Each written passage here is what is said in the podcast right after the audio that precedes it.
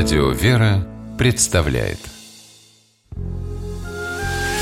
Семейные истории Стутте Ларсен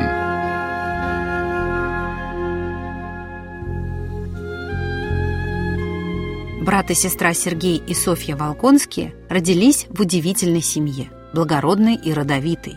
Волконские были потомками Рюриковичей и принадлежали к высшей русской аристократии. Но удивительным было не это, а то, какой любви и преданности друг другу росли в семье Григория и Александры Волконских дети.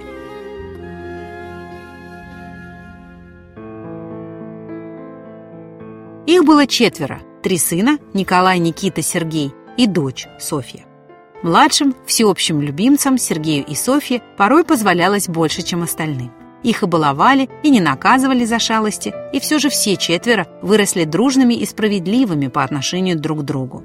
Известен случай, когда одна из тетушек решила завещать свое состояние Сергею, но он от громадного наследства отказался, не желая обделять братьев и сестру. Скромность и великодушие всегда отличали волконских младших. Были и еще две общие черты – стремление к независимости и бесстрашие – Именно эти качества сломали жизнь Сергею, а Софье, напротив, помогли и выжить, и облегчить участь нежно любимого брата, когда он оказался обвиненным в заговоре декабристов и был сослан.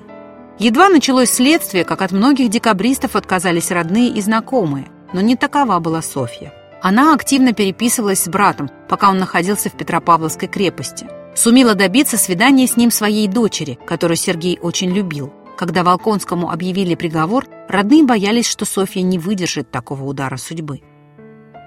Но она взяла себя в руки и лично проводила брата на станцию под Петербургом, откуда декабристов отправляли в Сибирь. А на другой же день собрала ему посылку.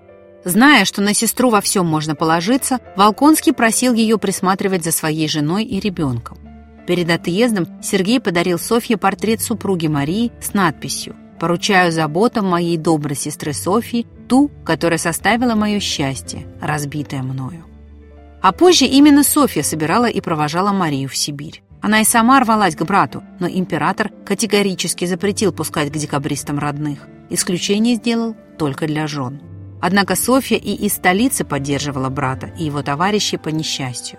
Она неутомимо изобретала способы, чтобы переправлять им деньги, что было запрещено – Например, отпускала на волю своих крепостных и организовывала их поездки в Сибирь.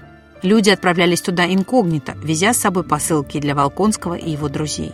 Сама Софья Григорьевна долгие годы упорно добивалась разрешения на свидание с братом. Ей удалось это только в 1854 -м. Княгине было уже 68 лет, когда она на целый год отправилась в Иркутск, зная, что значит для Сергея ее приезд. Увидев друг друга, брат с сестрой разрыдались. Сергей Григорьевич писал через несколько дней своему другу Пущину. «Вы, вероятно, знаете о счастливом для меня событии, приезде моей сестры ко мне. Ты не можешь вообразить, друг мой, всю радость этого для меня свидания. Нету слов, чтобы благодарить Бога и ее за это неоценимое для меня пожертвование. 28 лет разлуки не охладили ее любовь ко мне. Сижу с ней и не нагляжусь. Проходят дни, как минуты. В 1856 году Волконского амнистировали. Братьев Николая и Никиты уже не было в живых, но с сестрой ему предстояло еще много счастливых встреч. Это было мечтой Софьи Григорьевны – дождаться Сергея из Сибири. И это было наградой за тот подвиг сестринской любви, который Волконская совершила ради брата. Семейные истории –